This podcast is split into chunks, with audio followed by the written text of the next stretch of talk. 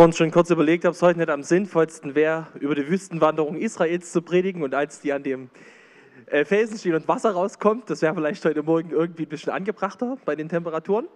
Aber wir sind in der Predigtreihe und die Predigtreihe heißt ähm, Gnade erleben.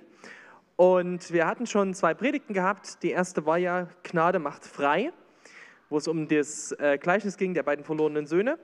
Und dann letzte Woche hat Günther Schulz gesprochen über den Gedanken Gnade macht rein. Und heute ist das Thema Gnade macht würdig. Und ich möchte mal beginnen mit einer Geschichte aus meinem Leben. Ähm, das war im Jahr 2008, 2009. Ähm, Silvester oder kurz nach Weihnachten 2008 war ich mit Freunden ähm, in Zwickau unterwegs und wir waren in einer Bar und dort gab es so schöne kleine Gläser von Guinness, diesem irischen Bier. Und ich fand die so schnuckelig und so nett, so dem Guinness-Aufdruck. Und hat mir irgendwie gut gefallen. Und ich habe mir einfach eins davon mitgenommen an dem Abend. Hat niemand gemerkt, habe das mit nach Hause genommen, habe mich zu Hause über mein Guinness-Glas gefreut. Äh, mir ist dann nur was passiert im Januar. Im Januar musste ich eine Jungscharstunde halten. Und diese Jungscharstunde ging über Zachäus. Und wer die Geschichte von Zachäus kennt, der weiß, der Zachäus ist ein Dieb. Der bestiehlt Leute, ein korrupter Zolleinnehmer. Und als er Jesus begegnet, gibt er das Gestohlene zurück. Und ich stehe vor diesem Text und bumm. Ach du meine Güte, Anton, du hast, du hast in der Bar gestohlen. Jetzt willst du den Kindern diese Geschichte von Zachäus erzählen. Du hast eigentlich nur eine einzige Möglichkeit. Du musst jetzt dieses Glas nehmen muss zurück nach Zwickau gehen, in die Bar und es zurückgeben. Und wisst ihr, wie ich mich gefühlt habe in dem Moment? Ich habe mich geschämt. Ich habe mich so richtig geschämt. Ich gedacht, Mann, was bist du denn für eine Pflaume? Und wisst ihr, wie sehr, ich habe dann, äh, also, ich habe dann einen Freund angerufen, gesagt, wir, wir müssen mal nach Zwickau. Ach so, hm, warum? Na, ja, ich muss da was klären. Und bin dann mit dem Freund zusammen, das war der Simon Howitz aus Oberhondorf, wir sind dann zusammen nach Zwickau und der ist mit mir reingegangen und ich habe das Glas zurückgegeben. Der hat gesagt, der Barkeeper, also zurückgebracht hat noch nie jemand eins. ja. Aber ich habe mich total geschämt. Und ich wusste zwar dann, ja, das ist in Ordnung, der Barkeeper, ich habe das zurückgegeben, es ist in Ordnung, es liegt jetzt keine juristische Schuld mehr vor. Und trotzdem habe ich mich dafür natürlich geschämt. Ich habe gedacht, Mann, äh, was machst du denn? Übrigens hat Gott ziemlich viel Humor. Äh, in dem gleichen Jahr ist ein guter Freund von mir nach Irland gefahren und hat mir ein Jubiläumsglas von Guinness mitgebracht. Er wusste das nicht, die Geschichte. Hat er mir jetzt geschenkt. Also das fand ich sehr lustig. Na gut, auf alle Fälle habe ich mich in dieser Situation wirklich geschämt. Und ich frage mich, frag dich mal, hast du dich schon mal so richtig geschämt? So richtig, ich meine jetzt nicht so mit drei Jahren, wo du ausgeschimpft worden bist, ne? sondern Du hast es gemacht, einen Fehler, vielleicht hast du dich so richtig geschämt. Oder vielleicht geht es dir sogar so, dass du sagst, ja, Scham, das ist ein Thema in meinem Leben, das ist andauernd da. Ich schäme mich eigentlich die ganze Zeit. Ich weiß gar nicht so richtig warum. Vielleicht, weil ich einfach irgendwie den Eindruck habe, dass ich irgendwie nicht so richtig dazu passe, dass ich nicht so bin, wie Leute mich gerne wollen. Ähm, Scham ist auf der einen Seite eine relativ normale Reaktion in unserem Leben.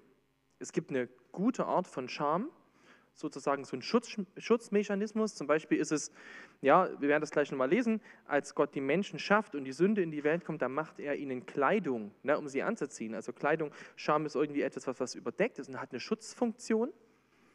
Ähm, aber es gibt auch eine ungesunde Scham, so eine Art Gefängnis. So eine Art Scham als Gefängnis, wo du die ganze Zeit den Eindruck hast, ich bin irgendwie nicht genug. Ich bin nicht würdig. Ich bin, ich schäme mich. Und wir möchten heute ein bisschen darüber nachdenken, wie verändert Gnade unser Schamgefühl? Oder wie können wir ausbrechen aus einem Gefängnis von Scham durch Gnade? Und ich möchte mal beginnen ähm, in dem Moment, wo Scham das erste Mal in die Welt kommt. Und zwar ist das ähm, beim Sündenfall. Also wer die Geschichte der Bibel so ein bisschen kennt, ich sehe sie nochmal kurz, ja, die Welt beginnt also. Er schafft die Menschen, er schafft Adam und Eva, die ersten beiden Menschen. Und ähm, hier lesen wir vor dem Sündenfall was ganz Interessantes. Der Mann und seine Frau waren nackt und sie schämten sich nicht voreinander. Das heißt, Adam und Eva sind splitterfasernackt durch den Garten Eden gelaufen Und die sind nie auf den Gedanken gekommen, dass das komisch sein könnte, weil es überhaupt nicht den Gedanken daran gab, dass ich schutzlos wäre, dass der andere das ausnutzen könnte, dass ich mich schützen müsste, weil es gab keine Gefahren. Es gab nichts Böses, überhaupt gar nichts. Die kannten nicht mal mehr den Gedanken überhaupt daran, dass jemand ihnen etwas Schlechtes könnte. Und so waren sie äh, ungeschützt voreinander und fanden das nicht schlimm, weil sie überhaupt nicht wussten, dass es das geben könnte, einen, einen Zustand von Gefahr. Und dann kommt der Sündenfall, dann kommt der Moment, als Adam und Eva, als sie gegen Gottes Gebot, Gottes Gebot brechen, gegen seine Herrschaft rebellieren, selber frei sein wollen. Und dann geschieht Folgendes. Das ist direkt nach dem Sündenfall. Da gingen beiden die Augen auf. Sie merkten auf einmal, dass sie nackt waren. Deshalb machten sie sich Lendenschürze aus zusammengehefteten Feigenblättern. Was hat sich geändert in der Situation? Adam und Eva, die, die wussten, wie sie nackt aussehen. Die waren, ja, und auf einmal schämen die sich voneinander und nehmen sich schnell was zum Anziehen. Scham bedeutet eigentlich am Ende zudecken. Das ist der, ist, ist der Wortsinn dahinter. Sie decken sich auf einmal zu. Warum? Weil ein Bruch in die Welt gekommen ist. Und dieser Bruch ist auf zwei Ebenen. Es ist ein Bruch zwischen Gott und Mensch. Aber weil der Bruch zwischen Gott und Mensch ist, ist es auch ein Bruch zwischen Mensch und Mensch. Und auf einmal merken Adam und Eva, in dem anderen steckt das Potenzial, dass er mich ausnutzt. In dem anderen ist das Potenzial, ich bin ungeschützt. Ich muss mich verdecken. Ich muss, der andere ist auf einmal eine potenzielle Gefahr. Er könnte mich ausnutzen. Ich, ich muss mich schützen. Und sie bedecken sich. Das ist eine direkte Folge vom Sündenfall. Ähm, und es ist interessant, wenn wir weiterlesen in dem Text, oder ähm, ja, ich möchte es nur mal lesen, was dann passiert noch. Am Abend, als es kühler wurde, hört sich gut an ne, heute, am Abend, als es kühler wurde, hörten sie Jahwe Gott durch den Garten gehen. Da versteckten sich der Mann und seine Frau vor Jahwe Gott zwischen den Bäumen, doch Jahwe Gott rief den Menschen, wo bist du? Der antwortete, ich hörte dich durch den Garten gehen und bekam Angst, weil ich nackt bin. Da habe ich mich versteckt. Ist es nicht spannend? Gott hat sie gemacht. Sie, sie, Gott, Gott weiß ja, er hat sie ja ausgedacht. Er weiß, wie sie nackt sind. Aber sie bekommen Angst, weil sie nackt sind vor Gott. Sie bekommen Scham. Sie fliehen vor Gott. Ihr, irgendwie ist der Eindruck da, so wie ich bin, bin ich nicht geschützt. Ich bin nicht, vielleicht bin ich nicht zulänglich genug. Es ist was zerbrochen. Es ist Vertrauen zerbrochen. Sie misstrauen sich gegenseitig und sie misstrauen Gott und sie fliehen. Sie fliehen in ihr eigenes Gefängnis von Scham. Und man könnte Scham definieren so. Scham ist eine Reaktion auf das Gefühl der Unzulänglichkeit. Sie bewirkt, dass wir uns so verletzlich fühlen, dass wir uns bedecken und vor Gott und anderen Menschen verstecken wollen. Und vielleicht sagst du, genau das ist das, wie es mir geht. Ich fühle mich unwürdig. Vielleicht, ja, hast du heute Morgen, als Sepp die Moderation gemacht hat und von dieser tollen Woche erzählt, hast du gedacht, das ging bestimmt allen hier so, nur mir nicht, weil ich bin nämlich nicht würdig. Vielleicht fühlst du dich einfach hässlich. Und du bist davon überzeugt, ich bin hässlich und niemand findet mich schön.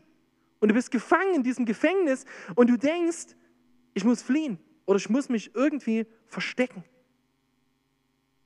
Vielleicht fühlst du dich dreckig oder einfach unpassend, unrein, nicht liebenswürdig oder hoffnungslos. So als müsstest du was überdecken oder als müsstest du fliehen. Vielleicht kennst du das sehr, sehr gut, dass du sagst, tief in meinem Inneren schäme ich mich dafür, wer ich meine zu sein. Ich schäme mich für das, was ich bin. Das Problem ist, wir sehen hier in dieser Geschichte, was Scham macht. Ähm, vielleicht kann man das nochmal ein bisschen, ein bisschen auftrennen. zwischen Schuld und Scham. Schuld und Scham, die gehören irgendwie zusammen, sind trotzdem zwei verschiedene Dinge. Die treiben uns weg von Gott und auch von Menschen. Aber sie machen es auf unterschiedliche Weise. Schuld ist eine Folge von etwas, was ich tue. Ich habe etwas falsch gemacht. Ich habe einen Fehler gemacht. Und Schuld ist in dem Sinne, man könnte sagen, ein rechtlicher Zustand. Schuld ist ein, ein Zustand, ich bin vor dem Gesetz Gottes schuldig und ein, der himmlische Richter hat befunden, ich bin schuldig. Also Schuld ist eine juristische Größe. Und sie hat immer damit zu tun, was ich tue.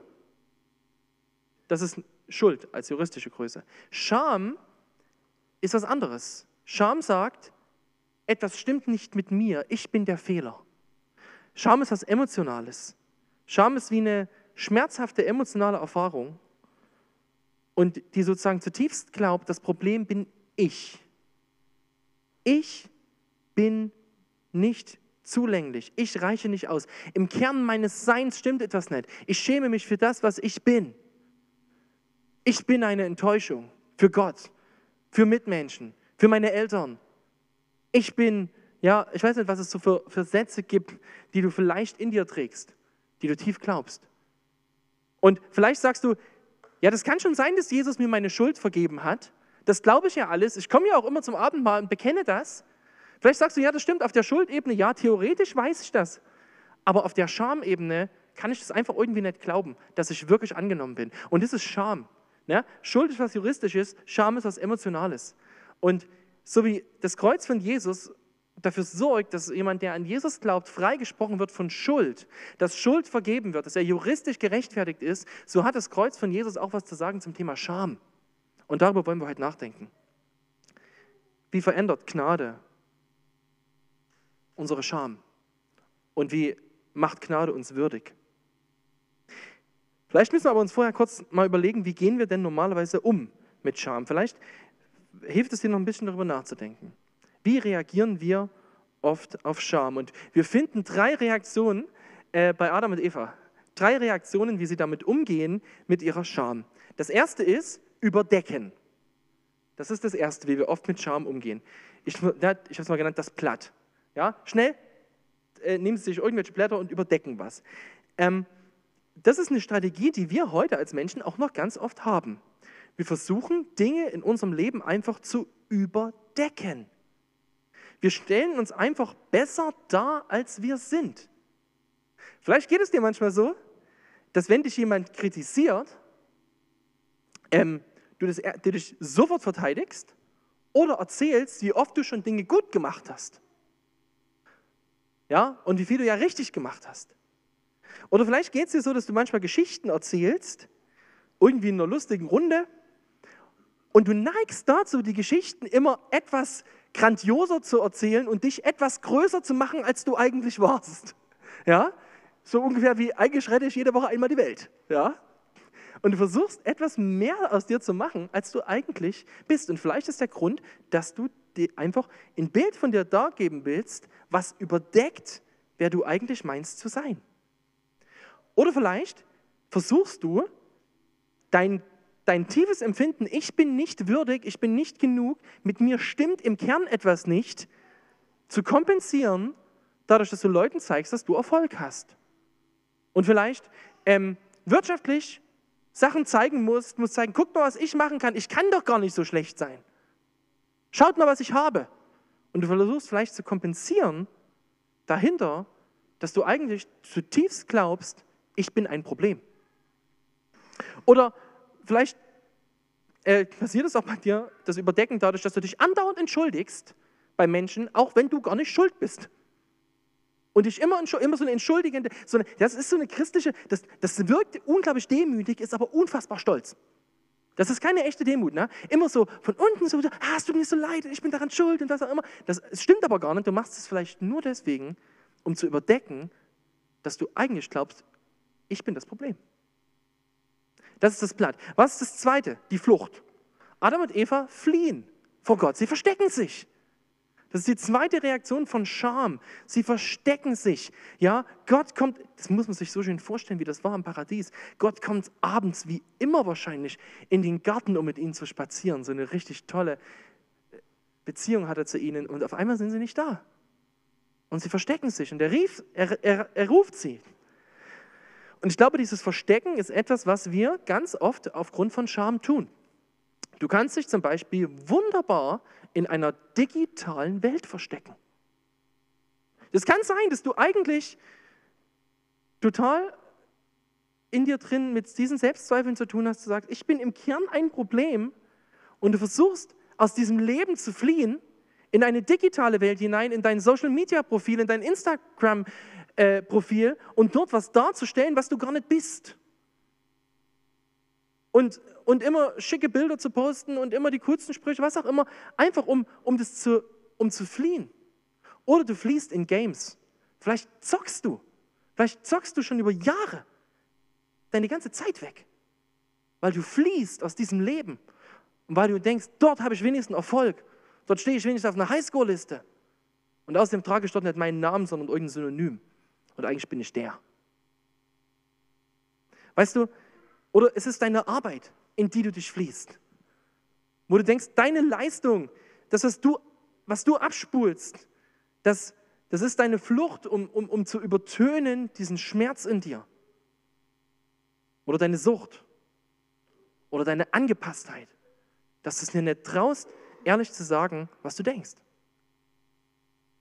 Und dann gibt es eine dritte Strategie, das ist Ablenkung. Das ist mega gut. Männer haben ja immer Ausreden, ne?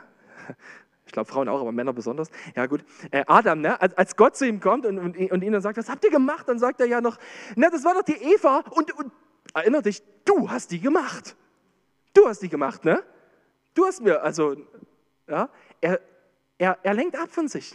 Auf die Eva und sogar noch auf Gott und sagt, ach komm, ähm, die Eva ist doch viel schlimmer als ich. Die hat doch die Frucht vom Baum genommen. Und das ist so eine ganz typische Sache, oder? Wir sind konfrontiert von unserer eigenen Unzulänglichkeit und wir versuchen mit dem Finger auf andere zu zeigen, der ist doch noch viel schlechter als ich. Guck mal, komm, was die dort macht. Und dann lieben wir es, unter Leuten zu sein, wo wir den Eindruck haben, dass wir irgendwie glänzen. Weil wir vielleicht den Eindruck haben, wir sind noch ein bisschen besser. Das sind so Strategien. Das Problem ist, keine dieser Strategien, keine dieser Strategien ändert das Problem. Es sind nur Überlebensstrategien und sie funktionieren nicht. Sie sind keine Antwort. Sie sind nur eine Folge. Wir möchten heute über eine Antwort reden und trotzdem muss ich vorher noch einen Punkt dazwischen schieben. Woher kommt denn das, dass Scham unser Leben so bestimmt? Wo hat das denn seine Wurzeln? Warum ticke ich denn so? Es gibt so vier Gründe, oder vier Gründe, die es sein könnten, warum du vielleicht in deinem Leben mit Scham zu kämpfen hast. Der erste Grund könnte sein, eine Schamkultur. Ich war ja jetzt vor kurzem in Ruanda und das ist eine klassische Schamkultur, die afrikanischen Kulturen. Eine Schamkultur bedeutet, der höchste Wert, kulturelle Wert ist, dass ich niemanden enttäusche. Das ist der höchste kulturelle Wert. Ich werde niemanden enttäuschen. In Deutschland tickt das ein bisschen anders. Wir sind eine Schuldkultur. Bei uns sozusagen kriegst du Leute zum Handeln, indem du ihnen Schuld, ein schlechtes Gewissen machst. Ja, das ist so ähm, eine typische Strategie, Leuten ein schlechtes Gewissen zu machen und dann werden sie schon handeln. Ähm, aber in der Schamkultur funktioniert es darüber, dass du sagst, ich werde, der höchste Wert ist, niemand zu enttäuschen.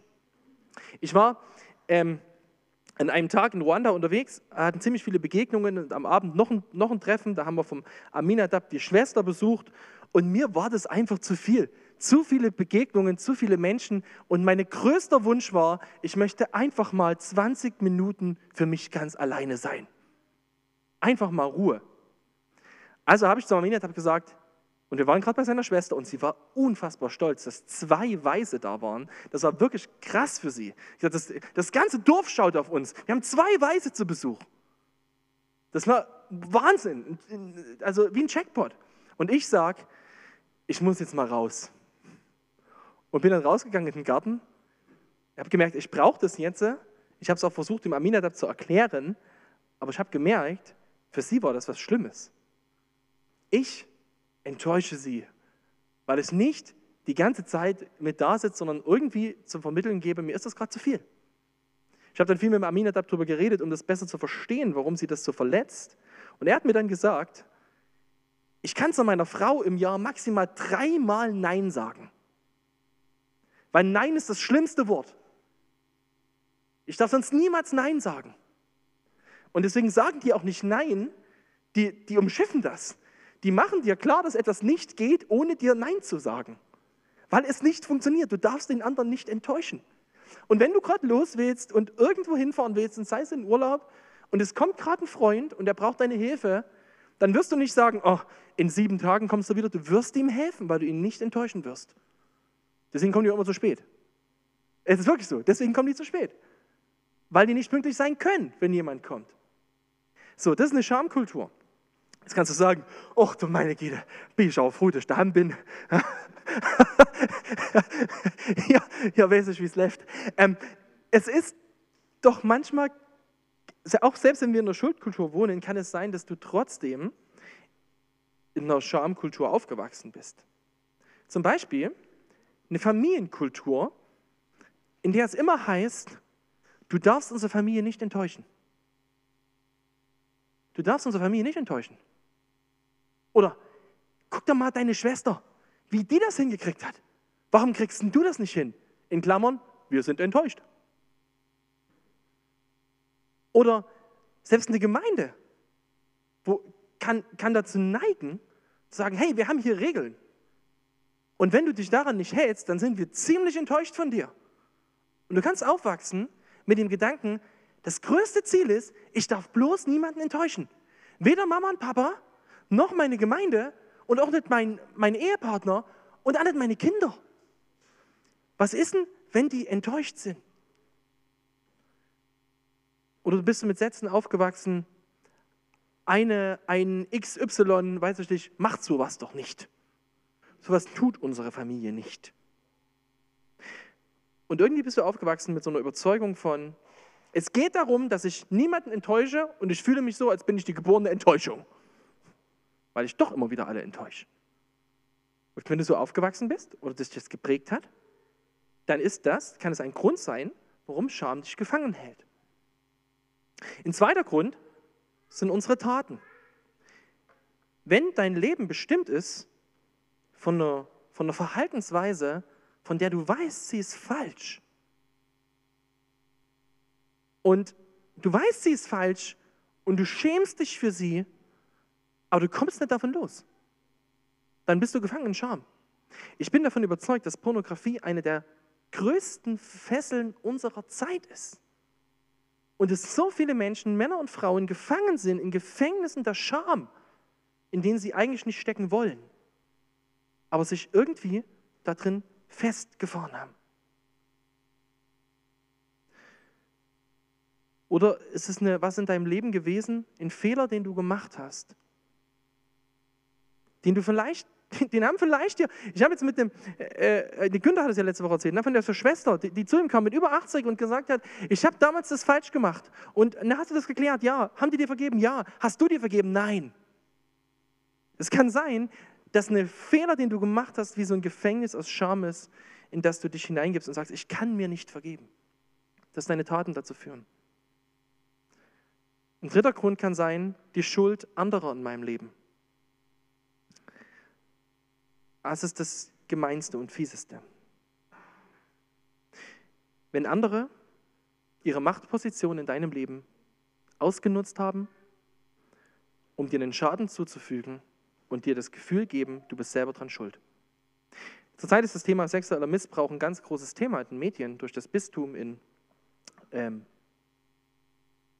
ich mir aufgeschrieben, das eine Bistum ist egal. In diesem einen Bistum, gerade Bistum Münster, wo man so Fälle ermittelt hat und, und man sagt, das sind wahrscheinlich zehnmal so viele Fälle. Das ist wahrscheinlich nur zehn Prozent, was, was aufgetaucht. Die Dunkelziffer geht man bei zehnfach davon aus. Und man fragt sich, warum, warum melden die Leute sich nicht? Und ich glaube, es liegt genau hier dran, an Scham. An dem Eindruck, dass, dass gerade so eine Missbrauchserfahrung dazu führt, dass ich denke, aber ich hätte das doch verhindern müssen ich, ich bin dran schuld. Ich bin bestimmt selber dran schuld. Und man fühlt sich so schmutzig und so dreckig. Und selbst als schuldig. Und das ist so gemein. Das ist so teuflisch. Jemand anderes hat Schuld, jemand anderes hätte allen Grund, sich zu schämen. Und stattdessen fühlt das Opfer sich schuldig und schämt sich. Ich möchte euch mal ein Zeugnis erzählen oder vorlesen aus dem Grace-Kurs, was da drin steht, ähm, was sie da drin schreiben. Ich erinnere mich an eine Frau, die in ihrer Kindheit über zehn Jahre schrecklich missbraucht wurde. Eines Tages konnte sie sich den Dingen stellen, die ihr angetan wurden, statt in den Tiefen ihres Bewusstseins, statt sie in den Tiefen ihres Bewusstseins zu verstecken. So, als ob das alles nicht ihr passiert wäre. Als sie sich das alle, alles angesehen hatte, hatte sie gesagt, die haben mir das angetan, Steve. Die haben mir das angetan. Zum ersten Mal wurde ihr klar, wurde ihr das klar und ich konnte ihr sagen, genau, die sind schuld. Na und? Wir hatten schon darüber gesprochen, wer sie in Christus ist, dass sie rein und heilig ist. Sie hat noch ein wenig nachgedacht und dann gesagt, stimmt, du hast recht. Warum sollte mich das jetzt noch länger stören? Ich bin ein Kind Gottes. Genauso ist es. Endlich konnte sie das Schamgefühl des jahrelangen Missbrauchs hinter sich lassen. Heute leitet sie einen erfolgreichen Dienst, in dem sie anderen hilft, auf gleicher, die, die das Gleiche erlebt haben. Wir haben häufig erlebt, wie Menschen von noch tieferen Schamgefühlen befreit wurden. Das Gefühl trifft einen im, einen im Kern des Wesens. Mit mir stimmt etwas nicht. Ich habe heute nur eine Predigtzeit und eigentlich bräuchte man für jeden dieser Punkte eine ganze weitere Predigt oder Predigtserie. Das ist mir bewusst. Und ich möchte jetzt keine schnellen Antworten auf komplexe Fragen geben. Das möchte ich äh, wirklich, ich möchte nicht diesen Eindruck erwecken, als wäre es ja so einfach von hier vorne einfach mal zu sagen, was richtig ist. Aber ich möchte dir Mut machen. Ich möchte dir Mut machen, wenn du merkst, ja, ich bin in Scham gefangen. Ich möchte dir Mut machen, dich dass du die Hoffnung nicht aufgibst. Und wir kommen gleich dazu, was die Hoffnung ist für ein Gefängnis der Scham. Erst noch ein letzter Grund. Lügen, die wir glauben. Das kann auch noch ein Grund sein für Scham. Wenn wir Lügen glauben, Lügen, die wir gar nicht mitbekommen, weil sie nicht uns als Lügen daherkommen. Zum Beispiel die Lüge, du bist nur ansehnlich, wenn dir bei HM Größe S passt. Das ist eine Lüge. Es ist einfach eine Lüge. Sie stimmt einfach nicht. Es ist einfach Quatsch. Und trotzdem glauben wir das so oft. Gut, also mir passt die Essen wirklich nicht, aber, ja, aber wir, wir glauben das. Das sind Lügen unserer Zeit. Oder ich brauche schon irgendwie äh, so einen Mindeststand an, äh, an, an Wohlstand, um was zu bedeuten. Oder Mann, ich brauche doch wenigstens diesen Schulabschluss, damit ich was wert bin. Oder, äh, weiß auch nicht, ich bin doch eine Mutter und eine Mutter muss das doch schaffen. Es kann doch nicht sein, dass ich überfordert bin. Ich, ich muss das doch schaffen. Oder ein Mann ist stark und weint nicht. So ein Schrott. So ein Schrott. Aber wir glauben diese Lügen. Und diese Lügen bringen uns in Schamgefängnisse, weil wir denken, boah, ich bin irgendwie falsch. Ich bin falsch, ich bin nicht so. Das Falsche ist aber die Lüge die nicht wahr ist. Boah, würde ich jetzt die Predigt abbrechen, dann würdet ihr alle nach draußen gehen und würdet sagen, also nichts mit Sahnehäubchen auf dem Kaffee. Das war Salz in der Suppe. Aber es gibt eine Antwort. Eine Antwort auf das Gefängnis von Scham. Und ich möchte mit euch jetzt einen wunderschönen Text lesen aus dem Alten Testament. Und der handelt von einem stellvertretenden Thema, was so schambehaftet war in der Kultur äh, damals im Alten Testament und was auch heute noch nicht einfach ist, überhaupt nicht. Aber es ist ein Thema, was so ganz, ganz besonders schambehaftet war im Alten Testament. Und zwar ist das im Alten Testament, haben wir eine Schamkultur, das heißt, es geht darüber, ich möchte andere nicht enttäuschen. Und wenn eine Frau im Alten Testament keine Kinder bekommen konnte, dann war das ein nicht nur für sie persönlichen Leid, es war in dieser Schamkultur etwas ganz Schlimmes, weil der Gedanke da war, ich habe meine Familie enttäuscht, ich habe meinen Ehemann enttäuscht, ich bin gar nichts wert. Und jetzt, passt auf, jetzt will ich euch was lesen, weil dieser Text so wunderschön ist, weil er zeigt, wie Gott erstens diesen Frauen und zweitens im Allgemeinen unserer Scham begegnet. Das ist ein Text aus Jesaja, im Buch Jesaja, im Kapitel 54, die Verse 1 bis 5. Freue dich, du Unfruchtbare, die du noch nie geboren hast. Du, die nie in Wehen lag, brich in Jubel aus. Denn die Verlassene wird viel mehr Söhne haben als die Frau, die verheiratet war, sagt Jahwe. Vergrößere dein Zelt, spann deine Zeltdecken aus, spare nicht, mach deine Seile lang und schlage die Pflöcke fest ein. Denn nach rechts und links breitest du dich künftig aus.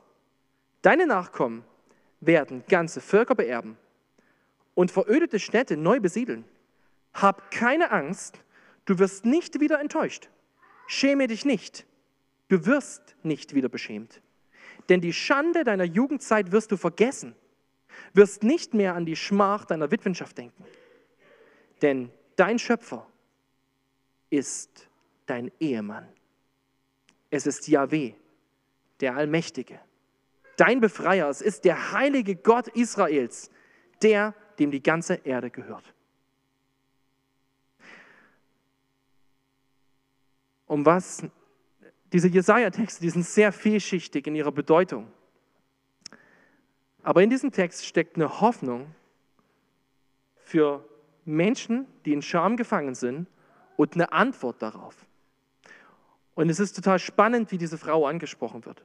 Freue dich. Sie wird aufgefordert zu jubeln. Sie wird aufgefordert, dass sie in ihrer Situation, die so hoffnungslos für sie wirkt, wo sie so gefangen ist, anfängt zu jubeln. Warum? Weil der Text jetzt deutlich macht, es gibt für dich Hoffnung. Und das Interessante ist, zu was sie aufgefordert wird.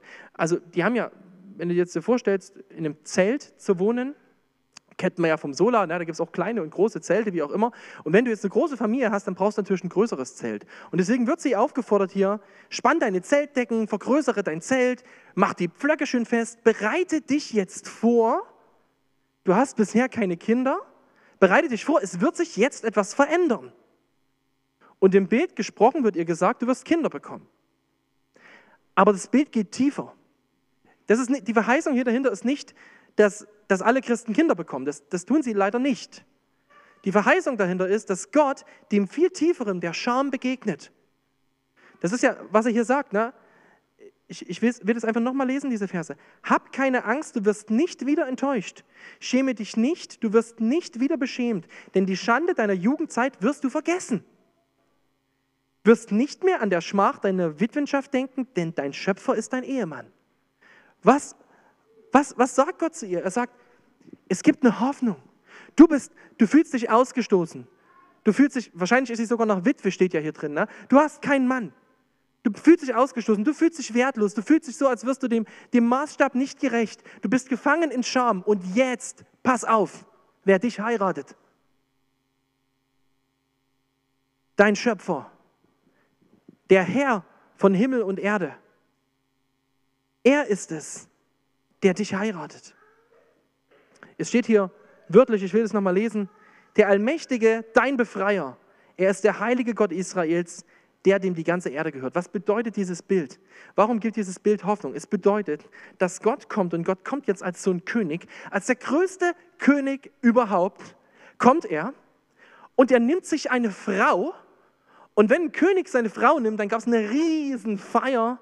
Ja, dann hat er allen seine Frau gezeigt und hat gesagt, boah, schaut mal, das ist meine Frau.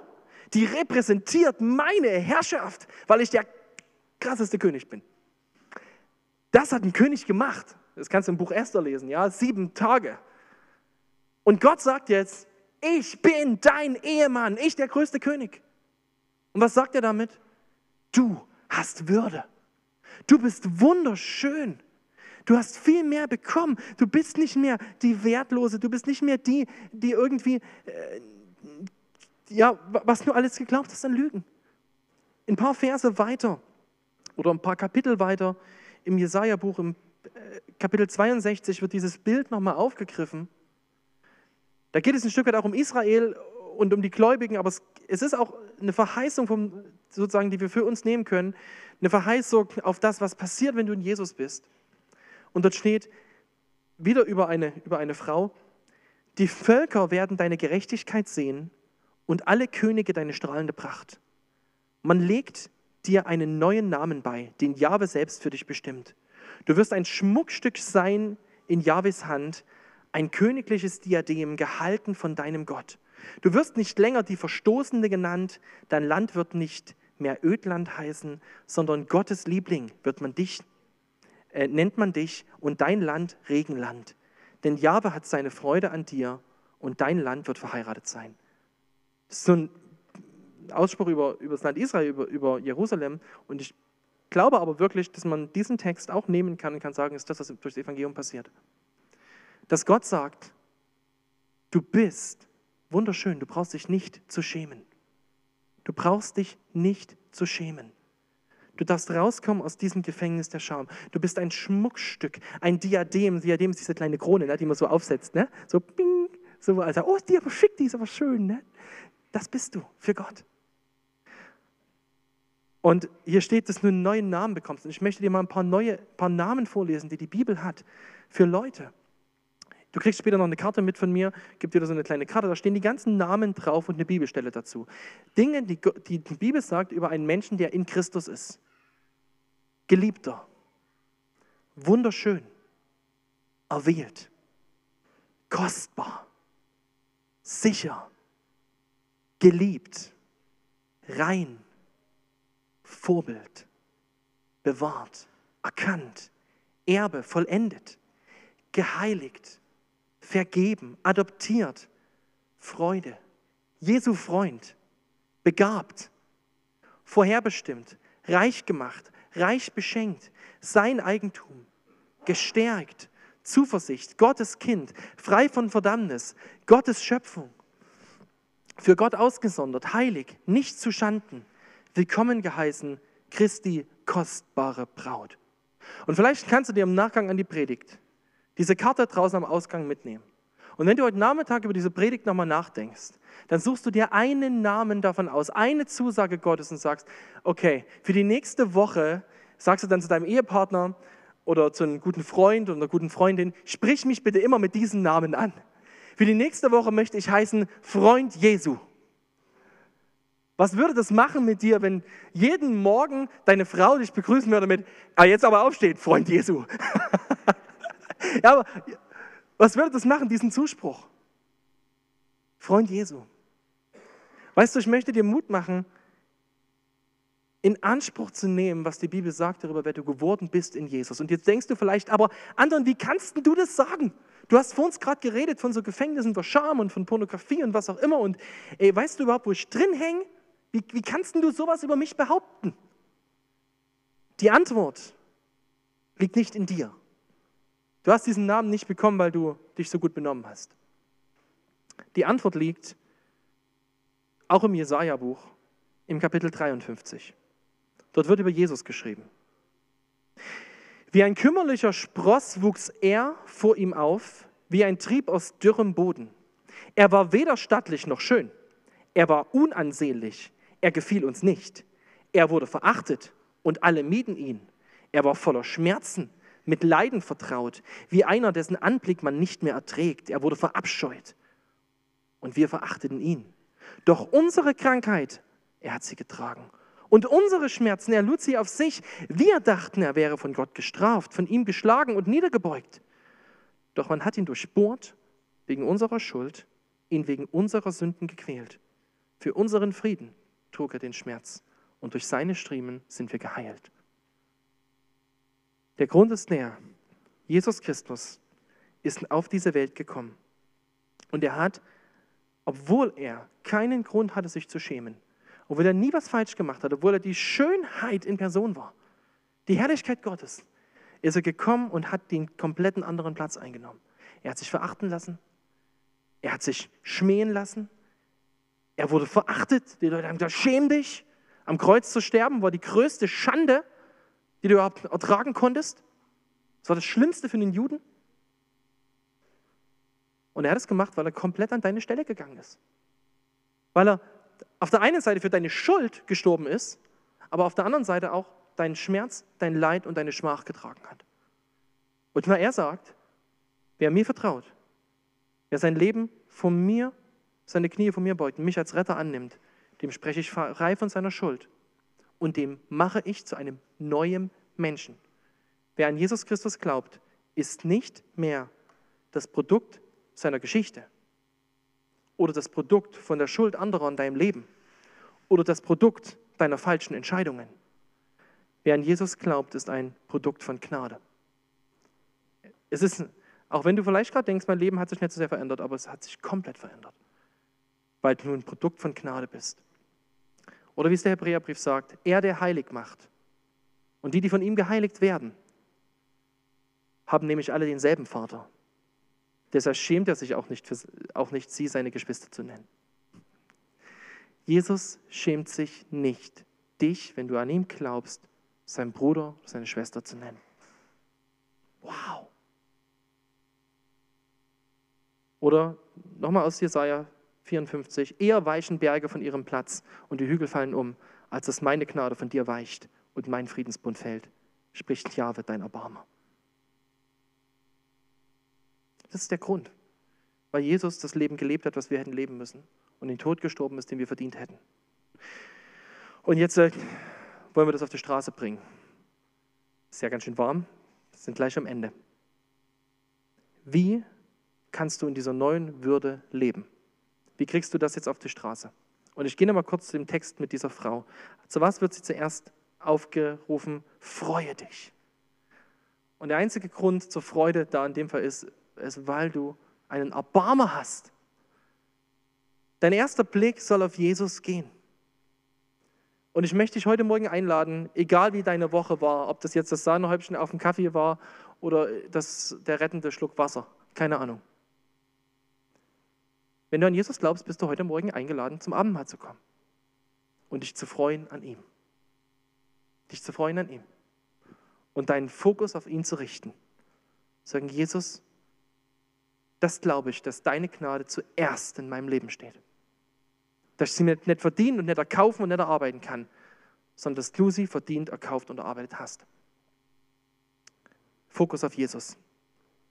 Der zweite Schritt, die Frau soll ihre, ihre Pflöcke weit machen. Sie soll das, was sie, was sie hat, sie soll das anfangen zu leben. Sie fühlt sich nicht so, als, ja, sie hat immer noch keine Kinder, aber sie soll anfangen so zu leben, als hätte sie die.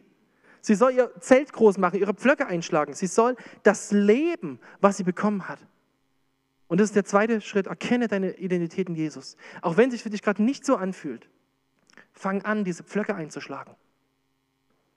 Nimm diese Karte da draußen. Lies diese Bibelstellen nach. Glaub nicht, was ich dir erzählt habe, sondern lies in deiner Bibel. Ist viel wichtiger. Nimm dieses Lesezeichen für Identität. Lest es. Bitte Gott, Lügen zu zeigen.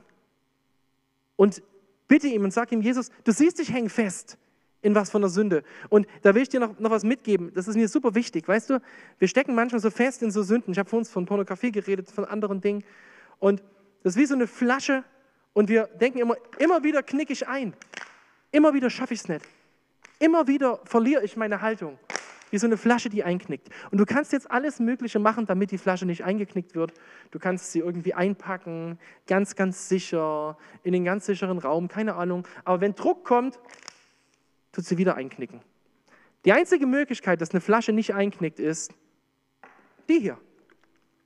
Diese Flasche knickt nicht ein. Aber warum knickt sie nicht ein? Weil sie in sich etwas hat. Weil Wasser in ihr ist. Und so musst du wissen, wer Christus in dir ist. Wer Christus in dir ist. Und wer du in ihm geworden bist.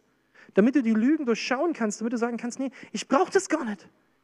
Weil ich habe ja alles, was ich brauche in Jesus. Und ich lebe ja von diesem Wasser des Lebens. Und es füllt ja meine Seele aus. Es gibt mir ja, was ich brauche. Das verändert uns. Erkenne deine Identität in ihm. Und das Letzte, versöhne dich mit deiner Geschichte. Dieser Frau wird noch ein was gesagt. Und es ist so ein schöner Satz. Hab keine Angst. Du wirst nicht wieder enttäuscht. Schäme dich nicht. Du wirst nicht wieder beschämt. Denn die Schande deiner Jugendzeit wirst du vergessen und nicht mehr an die Schmach deiner Witwenschaft denken. Hier ist davon gesprochen, dass jemand eine Vergangenheit ablegt und sagt, was da war, das möchte ich vergessen. Aber ich kann es nur vergessen, indem ich damit versöhnt bin, indem ich akzeptiere, dass es so war und sage, ich möchte vergeben, ich möchte das abgeben, ich möchte davon frei werden und ich möchte jetzt vertrauen, dass das, was ich in Jesus bekommen habe, mir nie wieder genommen wird. Dass ich eine Würde habe, die mir kein Mensch mehr nehmen kann.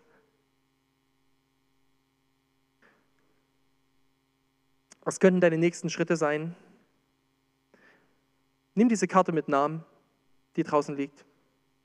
Wir werden, im, werden wieder so einen Herzenspfiff haben in diesem Jahr. Dort werden wir die Schritte der Gnade diesmal gehen. Das ist ein bisschen anderes Schritteheft. Da lade ich dich jetzt schon ein, auch wenn es ein ganzes Stück hin ist.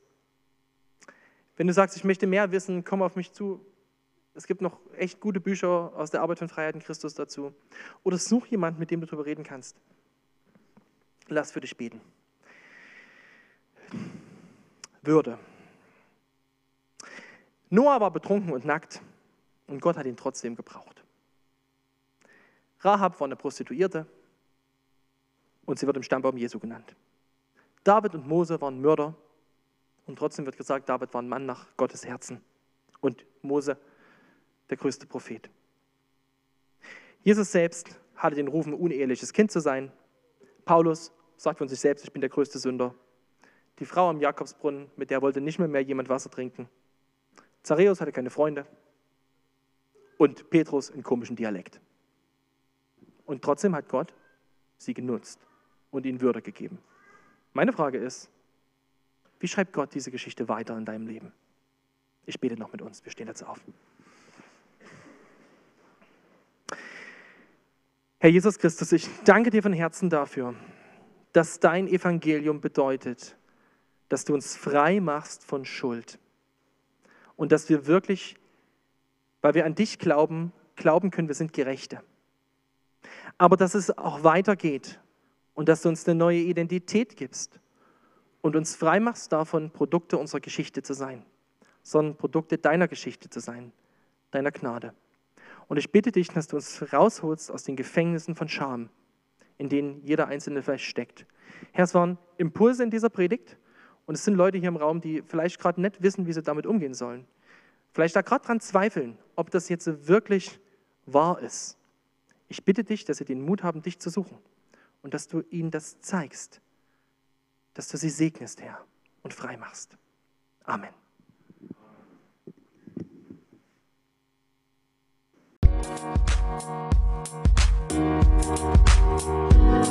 Musik